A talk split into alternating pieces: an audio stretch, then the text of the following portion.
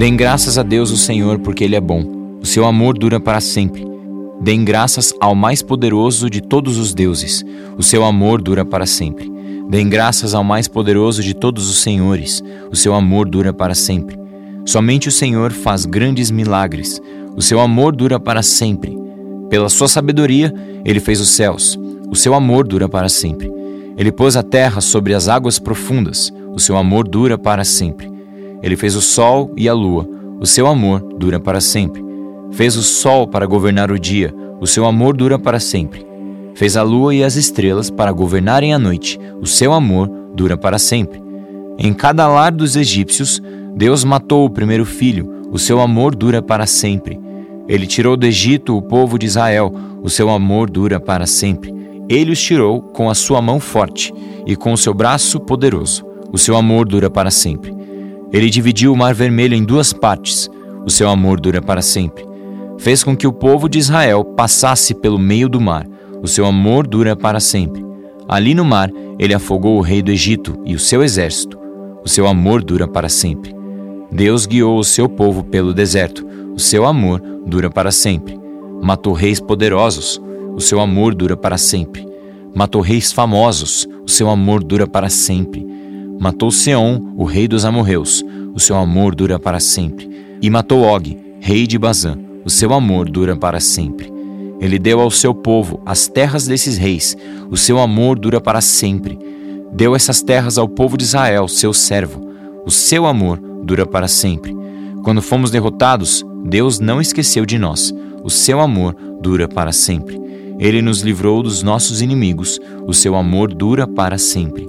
Ele dá comida aos seres humanos e aos animais, o seu amor dura para sempre. Deem graças ao Deus do céu, o seu amor dura para sempre. Jeremias capítulo 35 Quando Joaquim, filho de Josias, era rei de Judá, o Senhor Deus me disse: Jeremias vá procurar a família dos recabitas e fale com eles. Depois leve-os a uma das salas do templo e lhes ofereça vinho. Então eu fui buscar os recabitas e levei a família inteira ao templo. Jezanias, filho de outro Jeremias, que era filho de Abazinias, e todos os seus irmãos e filhos. Eu os levei até a sala dos seguidores do profeta Anã, homem de Deus. Anã era filho de Gigdalias. Essa sala ficava perto da sala dos oficiais e em cima da de Maazéias, filho de Salum, importante oficial do templo. Depois coloquei diante dos recabitas jarras cheias de vinho e copos e disse: Tomem um pouco de vinho. Mas eles responderam: Nós não bebemos vinho pois nosso antepassado Jonadab, filho de Recabe, deu a seguinte ordem: Nunca bebam vinho, nem vocês, nem os seus descendentes. Não construam casas, nem cultivem a terra. Não façam nem comprem plantações de uva. Não tenham um lugar certo para morar. Morem em barracas a vida toda, para que assim vivam muito tempo nessa terra. E nós temos obedecido a todas as ordens do nosso antepassado Jonadab, filho de Recabe. Nunca bebemos vinho, nem nós, nem nossas esposas, nem nossos filhos e filhas. Não construímos casas para morar, moramos em barracas. Não temos plantações de uva, nem terras, nem sementes. Temos obedecido a tudo o que o nosso antepassado Jonadab ordenou. Mas quando o rei Nabucodonosor da Babilônia invadiu o país, resolvemos vir a Jerusalém para fugir dos exércitos babilônicos e sírios. É por isso que estamos vivendo aqui. Então o Senhor Todo-Poderoso, Deus de Israel, mandou que eu fosse dizer o seguinte ao povo de Judá e de Jerusalém: Eu, Senhor, pergunto: por que vocês não querem me ouvir nem obedecer às minhas ordens? Os descendentes de Jonadab têm obedecido a sua ordem de não beber vinho, e até hoje nenhum deles bebe, pois todos obedecem ao mandamento que ele deu. Mas eu sempre tenho falado a vocês e vocês não têm obedecido. Tenho sempre mandado todos os meus servos, os profetas, e eles têm ordenado que vocês abandonem os seus maus caminhos e façam o que é certo. Eles avisaram que vocês não deviam adorar, nem servir outros deuses para que assim pudessem continuar a viver na terra que dei a vocês e aos seus antepassados. Mas vocês não quiseram me ouvir nem obedecer. Os descendentes de Jonadab têm obedecido ao mandamento que o seu antepassado lhes deu. No entanto, vocês, o meu povo, não me têm obedecido. Por isso, eu, o Senhor Todo-Poderoso, Deus de Israel, mandarei sobre vocês, povo de Judá e de Jerusalém, toda a destruição que prometi. Farei isso porque não quiseram me obedecer quando lhes falei e não quiseram responder quando eu chamei. Então eu disse à família dos recabitas que o Senhor Todo-Poderoso, que o Senhor Todo-Poderoso, Deus de Israel, tinha dito o seguinte: Vocês têm obedecido ao mandamento do seu antepassado Jonadab, têm respeitado todas as suas ordens e feito tudo o que ele mandou. Por isso eu, o Senhor Todo-Poderoso, Deus de Israel, Prometo que Jonadab, filho de Recabe, terá sempre um descendente homem para me servir.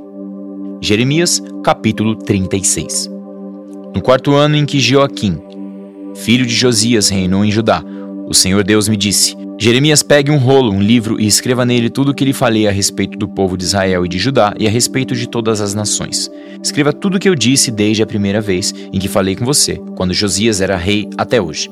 O povo de Judá vai ficar sabendo de toda a destruição que estou pensando fazer cair sobre eles. Aí talvez todos abandonem os seus maus caminhos, e eu perdoarei a maldade e os pecados deles. Depois eu chamei Baruque, filho de Nerias, e ditei tudo o que o Senhor me tinha dito. E ele escreveu num rolo. Então lhe dei as seguintes instruções. Eu estou proibido de ir ao templo, mas quero que você vá até lá quando o povo estiver jejuando. Leia o rolo em voz alta, de modo que eles escutem tudo o que o Senhor Deus me disse e que eu ditei a você. Faça isso de maneira que o povo e também os que vieram da cidade de Judá possam ouvir. Pode ser que assim eles orem a Deus e abandonem os seus maus caminhos, pois o Senhor está furioso e muito irado com este povo. Então Baruque leu no pátio do templo as palavras do Senhor, exatamente como eu havia mandado. No nono mês do quinto ano do reinado de Jeoaquim, filho de Josias em Judá, o povo ficou em jejum diante de Deus, o Senhor.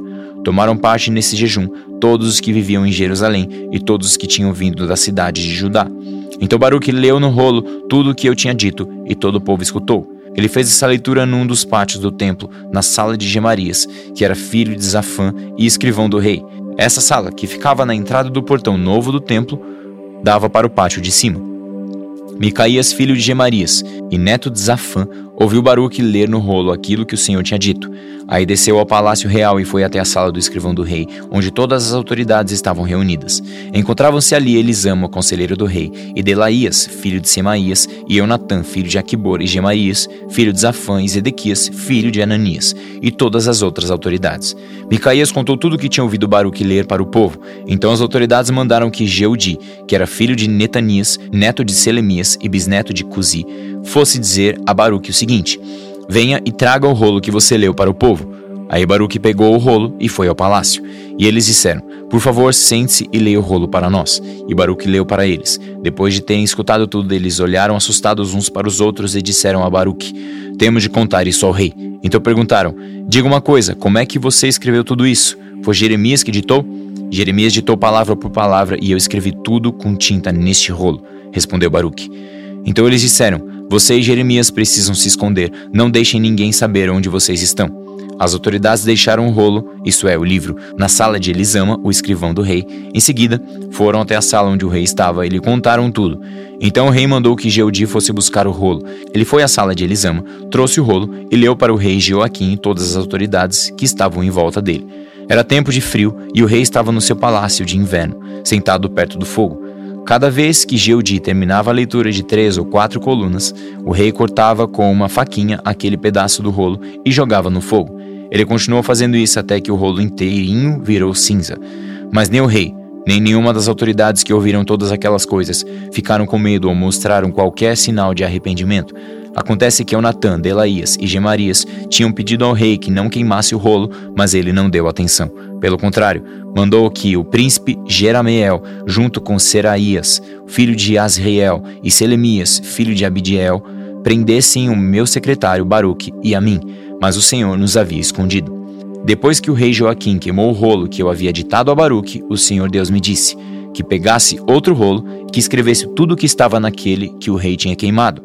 E o Senhor me mandou dizer o seguinte: Rei Joaquim, você queimou o rolo perguntando: Por que foi que Jeremias escreveu que o rei da Babilônia certamente virá e destruirá essa terra e matará a sua gente e os seus animais?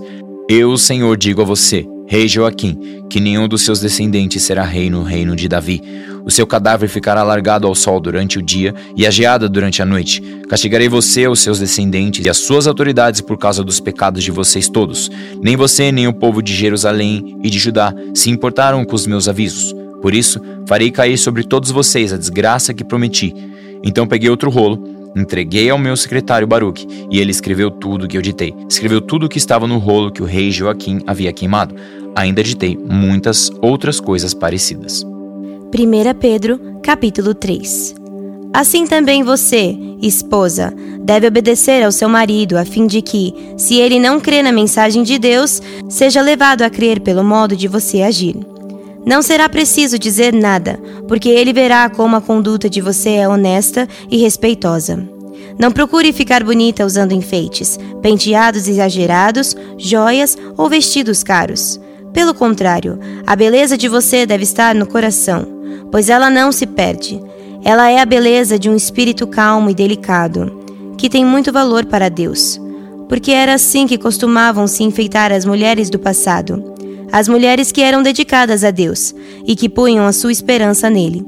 Elas eram obedientes ao seu marido. Sara foi assim. Ela obedecia a Abraão e o chamava de meu senhor. Você será agora sua filha se praticar o bem e não tiver medo de nada. Também você, marido, na vida em comum com a esposa, reconheça que a mulher é o sexo mais fraco e que por isso deve ser tratada com respeito porque a esposa também vai receber, junto com você, o dom da vida, que é dado por Deus. Haja assim para que nada atrapalhe as orações de vocês. Finalmente, que todos vocês tenham o mesmo modo de pensar e de sentir. Amem uns aos outros e sejam educados e humildes uns com os outros. Não paguem mal com mal, nem ofensa com ofensa. Pelo contrário, paguem a ofensa com uma bênção, porque, quando Deus os chamou, ele prometeu dar uma bênção a vocês. Como dizem as Escrituras Sagradas, quem quiser gozar a vida e ter dias felizes, não fale coisas más e não conte mentiras. Afaste-se do mal e faça o bem. Procure a paz e faça tudo para alcançá-la. Pois o Senhor olha com atenção as pessoas honestas e ouve os seus pedidos porém é contra os que fazem o mal. Se de fato vocês quiserem fazer o bem, quem lhes fará o mal? Como vocês serão felizes se tiverem de sofrer por fazerem o que é certo? Não tenham medo de ninguém, nem fiquem preocupados. Tenham no coração de vocês respeito por Cristo e o tratem como o Senhor. Estejam sempre prontos para responder a qualquer pessoa que pedir que expliquem a esperança que vocês têm Porém, façam isso com educação e respeito. Tenham sempre a consciência limpa. Assim, quando vocês forem insultados, os que falarem mal da boa conduta de vocês como seguidores de Cristo ficarão envergonhados. Porque é melhor sofrer por fazer o bem, se for esta a vontade de Deus, do que por fazer o mal. Pois o próprio Cristo sofreu uma vez por todas pelos pecados, um bom um homem bom em favor dos maus, para levar vocês a Deus. Ele morreu no corpo, mas foi ressuscitado no espírito. E no espírito foi e pregou aos espíritos que estavam presos.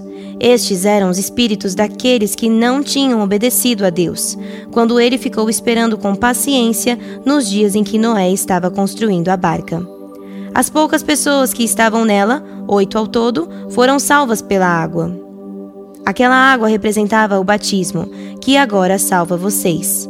Esse batismo não é lavar a sujeira do corpo, mas é o compromisso feito com Deus, o qual vem de uma consciência limpa.